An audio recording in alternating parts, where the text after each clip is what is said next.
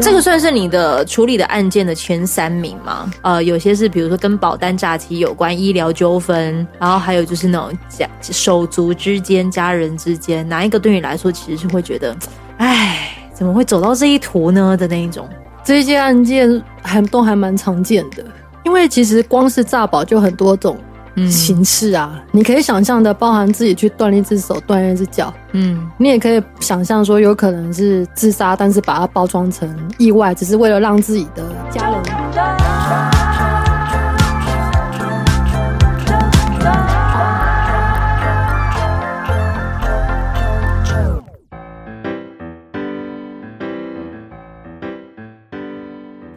今天我们要揪团来练功一下，练什么功？练伤害之功，也不能说伤害之功啊，应该是说呢，我的好朋友他其实在当律师，然后我就叫你依婷，好不好？可以，可以。依婷呢，她在律师的这个的职业生涯当中，你已经呃参与了几年的时间？呃，十一。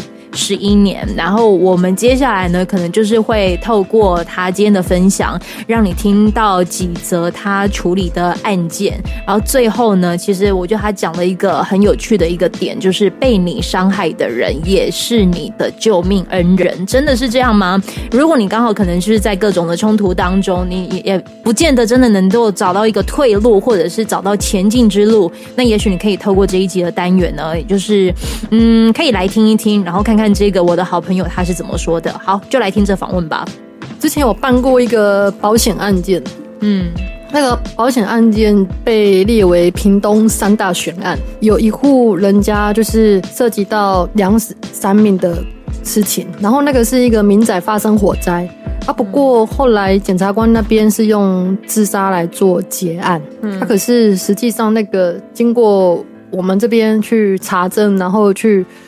问法医研究所毒物鉴定之后，发现说那根本就是一个意外，它典型是一个意外案件。可是因为人为，就是说意外，嗯，你就想象说，突然间一对夫妻，嗯，然后凌晨两三点睡到一半的时候，那家里发生火灾了，嗯，那刚好又有一个邻居出来作证说，他有听到那一对夫妻就是好像有口角的争执，嗯，那保险公司这边就认为说，这一户人家的投保。非常多保单，那价值可能上亿元啊！他以为说是保单诈欺，是不是？对，他以为是保单诈欺，嗯啊，可是其实那个案子到最后，我们发现说，因为很巧的是说，刚好死者解剖之后，发现身上有酒精跟安眠药的反应，所以正常人都会觉得说，怎么有人会吃安眠药，同时又喝酒？嘿对，那酒药同服，一般人家会认为说可能。你有自杀的倾向，嗯，然后刚好又有一名路人说，哎，有听到一对夫妻好像起口角冲突，嗯，我接了这个案子之后，我就发现说，很奇怪的地方是酒药同服，可是好像没有人认真的去查证说，到底这个死者他死的时候，酒精跟安眠药在他体内的浓度是多少？等一下哦，这个是算翻案的一种吗？你也可以这样理解。好好，因为我必须要讲很白话，对，他就是这个类似翻，因为他翻案，对，因为之前检察官是认定自杀，所以保险公司都不赔意外险嘛。只要是自杀，他就是没有列为意外险这件事。对，这个是翻案的例子。对，这个诈欺的是你印象比较深刻的。对，然后还有一个是跟我觉得跟医疗纠纷有关系的医疗纠纷。对，我认为那个算是小虾米对抗大金鱼的一个案例。因为一般人来说，我们正常老百姓跟医生的专业知识是没有办法互相比拟的，嗯，对不对？所以我们去看小虾米是谁？小虾米是民众，大金鱼是医院。所以你是代表医院还是代表民众？我们代表民众。他、啊、是民众找你的吗？对，本来他跟检察官、地检署那边。他提告的时候，检察官是认定医生这边没有任何疏失，没有任何过失，所以做出不起诉。嗯、然后民事那边也认定说，这个死者当时候会口吐白沫，突然间休克，是因为他本身年纪大了，七十几岁的老翁，所以刚好做电脑断层，又发现他脑中里面有这个缺血性的脑梗塞。嗯，所以医生那时候就一口咬定说，刚好护士打完针之后没多久。这个老翁是死于缺血性脑梗塞，是脑中风。嗯，哦，所以跟他的医疗行为无关。对，他们这样主张。然后呢，我就认为说，整个事件其实疑点蛮多的，因为去看了他的病历资料之后，发现这个老翁虽然他之前有高血压的病史，可是他的病情其实一直都蛮。控制的蛮稳定的，嗯，我又去看了他打的这个药物的访单，嗯，就是说我们在吃药的时候，不是都会有类似一个说明书、警告、提示的警语吗？嗯，那我发现说它上面就有写说，如果你要注射这个药物的话，注射时间不能少于六十分钟。你连医疗这种的知识你都要看得很详细哦。对，如果我们是接了医疗纠纷的案子，其实像我会去研读他的病例，所以我去买一些医疗的文献或者是。字典，嗯，你当律师多久时间呢？到现在十一年，十一年。嗯、然后真正带实习生的时间是从我蛮久的。你第几年的时候开始带？差不多第三年就开始带了。他会有那个时间上面的那个，就是就是规定嘛？比如说你要入行几年，你才可以带实习生，还是你要当实习生多久，你才能当律师？这样，在律师事务所实习要五个月，嗯，然后律训就是基础训练是。一个月，嗯、所以是半年。嗯、那半年基本上，如果都合格，就是导师考评也合格，那基础训练也都及格的话，嗯、那就取得正式律师的身份，就可以自己去执业的意思了。那你每一次遇到实习生在带这些实习律师的时候啊，会有遇到什么样子的难题吗？基本上都还算好相处，基本上，嗯，所以有例外。没有没有，我觉得都蛮好相处的。你可以讲例外呢。我节目要有多人听，就是要意外。意外，例外。哦，可是真的我丢律师的脸呢。我觉得有蛮有趣的事情可以讲。那好，例如我举例好了。我之前带一个实习律师去屏东看守所。嗯，那因为我们要去。探视被告嘛，被告如果在监，我们必须去看守所一趟。刚好我带了那个实习律师进去之后，会谈的一半呢，我的实习律师就开始痛哭流涕。嗯，但是因为我觉得我讨论的案情是还蛮严肃的，是在问说为什么会有这样的一个性的冲动，或者是性的妄想。我的实习律师那时候讲到一半痛哭流涕，跟我说：“诶，他要去厕所一趟。”我整个会谈结束之后，我问他说：“你为什么？”嗯，会想哭，嗯，哭成那样子，然后他就说：“我不知道，我一进去我就觉得很想哭啊。”结果他去收金之后，发现他在里面卡到音啊，现在卡卡到音，就卡到音卡掉。所以其实你看，我们律师去监狱或去看守所的时候，有时候还是要去收个金啊。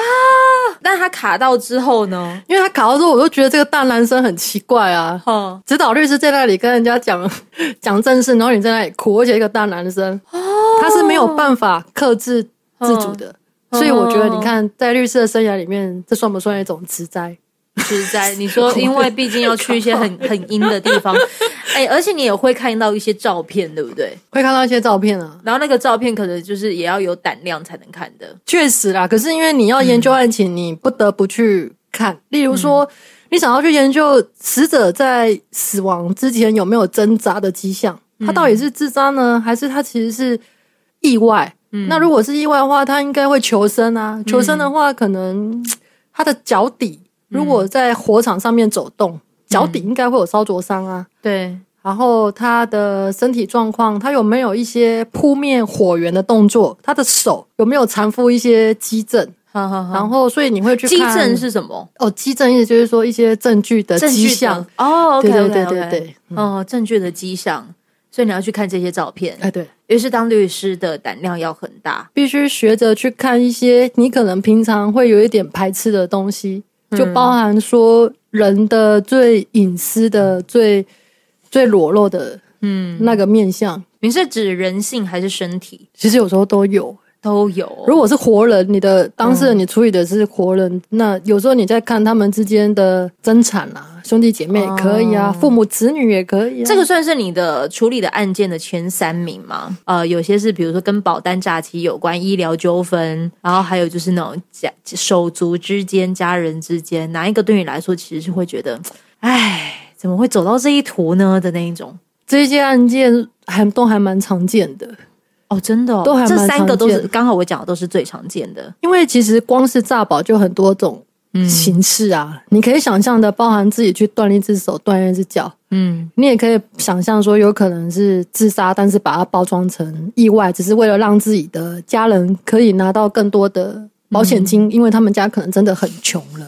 嗯、啊，那包含说，你说争产，甚至夫妻之间、父母子女之间，你会看到说，在相爱或者是在相处再久的人，都有可能会因为自己彼此之间对于一些财务的坚持不一样，嗯，可能也会变得呃对簿公堂，嗯啊，所以你说人之间到底可不可以信任？我觉得基本上是可以信任，可是一旦站在利益的冲突面的时候，有时候你要经得起那个诱惑。嗯，有可能发动战争，战争者是自己，也有可能你是被迫去参与战争的人。嗯，哦天哪，你这样会很想问我？那你觉得我现在是在发动战争的，还是要被迫参与战争的人？哦，没有，我觉得 你现在我这样听，我真的会很想知道哎。啊，你觉得我是在发动战争的，还是被迫参与战争的？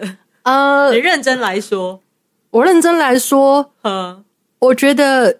那只是个因缘，两个成分都会有。有时候一个人同时扮演发动战争者的角色，可是有时候…等一下哦，等一下，我从这边开始接好了。嗯、如果你现在听到这一段，为什么会讲说是发动战争的，还是那个呃，我是被迫参与战争？我要讲我自己的事 哦，我一点都不想讲我自己的事。好，总之就是呃，因为某一天我下班的时候，发现我的摩托车不见。原来是被拖掉，然后也被我讲，就哎呦，讲自己的事情真的很尴尬。然后结果我的车子呢是被别人移开的。然后也过了一阵子之后，竟然被我找到，就是移我车子移出停车格的人。我就希望说他能够就是可以就是针对我那一天的损失，然后做一个我觉得是合理的赔偿。然后就对方的那个态度可能也不是这么的友善。呃，就最后反正就是呢，也就是问到警察那边，然后警察也说对方的态度不是这么的客气。对，然后所以也就讲说啊，没关系，那就提告好了，总是要给这个人就是呃需要需要一点一点一点。不能说是教训，好，但你也可以说是教训。反正就是想要就是争争一口气这件事。但你刚才讲的那件事情，让我突然想到这个。对，这个真的是，这真的是就，就一定会讲到好。那如果你以你以你这样来讲的话，你会觉得这是我在引引引起战争，还是被迫参与？所以你知道为什么世界上这么多冲突了吗？嗯，其实有些人不见得一开始本意是想发动战争的，对。但有时候人是有情绪的，他可能会被激怒，也有可能是另外一种想法，觉得说，哎、想要一种报复或者是一个教育的性质都有可能，嗯、甚至有一种想法是，我如果这个时候不去提高的话。你的行为可能不会去改善，不会制止，可能会有更多的受害者。所以，其实你说发动战争，其实我觉得很多人其实常在做这样的事情。只是，可是我觉得要看那个动机是什么。对啊，动机。因为我现在目前的动机，我我真的不是要卡油，我知道，我知道，都不是，只是只是因为就我的认知是，如果我真的是好当做没事发生，所以就要让移车这件事情继续再发生吗？这是这是我自己想到想到的事情，所以我在想，啊、好，如果我选择我要让这件事情发生，那我自己是不是已经做好了，就是要消磨时间的准备？消磨时间只是其中一个，还有包含消耗你的体力啊，消耗体力，你要花一些劳力，嗯，然后去跟警察报案，嗯、你还要花一些精神去跟对方谈判。嗯，当然有一种情况是你完全不想花费自己的精神、自己的体力跟自己的时间，这时候谁最好是你的代言人？就是律师啊！哇，这样写，哎呦，好烦！你刚才讲到一个点，我觉得讲的很好，就是任何的冲突跟纠纷，其实他可以看的就是。发动战争这件事跟被迫参与这件事，以你的立场，你一定是会有看到很多面向的。如果你站在你现在目前这个位置啊，你去看冲突这件事情，你可以第一个是谈自保，第二个谈的是如何把这样子的伤害降到最轻。你可以针对这两个，可以跟听众朋友来去讲吗？如果以你的立场的话，好，我们先讲自保这件事，你可以怎么做？自保，我觉得最简单的、最简单的，第一个是不要乱签契约，嗯，不要乱做保，嗯，不要乱签本票，不要乱移车。啊，当然，当然，这也可以。因为我刚刚讲的这个是最基本的概念哦，而且我刚刚讲那个东西是第一个可以避免你未来突然间哦，有人拿着债权凭证啊、执行名义来跟你查封、扣押你的财产，只要你不做到上面三件事，至少你可以确保你的财产。可是如果他是被迫的呢？比如说他的身份证跟印章就这样子被拿去借高利贷了。哦，这个件事是另外一件事哦。哦哦，这又是另外一回事。对，你要去看他的身份证跟印章为什么会出现在高利贷那边呢？第一个是他有没有从高利贷那边拿到什么好处呢？这、就是一个条件交换。这样的话，他要怪谁呢？嗯，对不对？好，第二个你要去看说是不是他的身份证跟印章被偷了呢？哦，如果是被偷的话，那法律还是可以保障他。嗯，因为他如果去报过遗失，那至少法官可能会认定说，哦，这个东西不是你自愿性的。嗯，哦，这个可能是有在别人、第三人外力的干扰之下，你不得不去背负这样的责任。所以法院站在这样的立场，比较不会要求你、强迫你去承担这样的责任。嗯，所以如果我的自保这件事，反正我就是不担保，不要随便去帮人家做保，嗯、也不要随便去签契约。嗯，好，然后也不要随便去开立本票。嗯，去开一些支票，嗯，不需要，因为那个都会让你背负法律上相对应的责任。嗯，是最简单的，对，这是自保这件事。好，那如果是要把伤害降到最低，你想要降低自己的伤害，还是降低别人的伤害，还是同时把两个人的伤害都降到最低？我觉得你可以以你的立场来看。不管是哪一个案件也好，都在讲冲突。对啊，对，那那这个冲突，你之间你在看这件事情的降到最低，所谓的各退一步嘛？如果真的是要讲冲突或者是各种的话，其实我觉得古人有云：“退一步，海阔天空；嗯，忍一时，风平浪静。”其实这一句话是真的很有道理。嗯，因为大部分的冲突都是建立在双方不肯让步的基础之下，才会有冲突的发生。所以，只要一方退让，其实很容易就可以去化解这样的纷争。嗯，那其实我觉得，当然，如果你可以遇到一个可敬的对手，嗯，同时被你伤害的人，有时候也是你的救命恩人哦。哦，例如说，我之前遇过一个 case，就是一群人去打一个人，嗯，啊，但是后来法官就有涉及到判刑刑度的问题。本来那个被害人出来之后。我以为他会跟我们索求赔偿，因为他毕竟被一群年轻人殴打嘛。嗯，但是他出来只说一句话，嗯，他只有说：“只要你们愿意写悔过书，嗯，我一毛钱都不要。”嗯，我我其实听到他讲那些话的时候，我非常的感动。我甚至在问他说：“你是不是本身有在修行？”嗯，他说他真的有在修行。嗯，像。在那种情况，由于一方已经完全的放弃他想要赔偿的那样的一个最根本的人性的欲望，所以他的冲突在无形之中化解了。嗯，所有人的伤害，包含被害者自己选择放下这件事对他的精神上的伤害，他也同时降低了。嗯，那对于加害人来说，本来应该在法律上获得很严厉的制裁。嗯，但是他的伤害也同时被降低解除了。嗯，所以我个人会觉得说，伤害降到最低，其实最容易见效的方法是退让。嗯，那不管背后的动机是什么，只要有一方退让，其实事情一定是可以解决的。嗯，这真的是你经手了十一年的期间。看了好多个案子，真的得到了一个心得，嗯、对不对？对，你人生里也会做各种退让吗？啊，常常做退让啊！哦、真的？我怎么说？OK，这个是私下，那我们就不说了啊！谢谢收听，纠团，感谢，拜拜。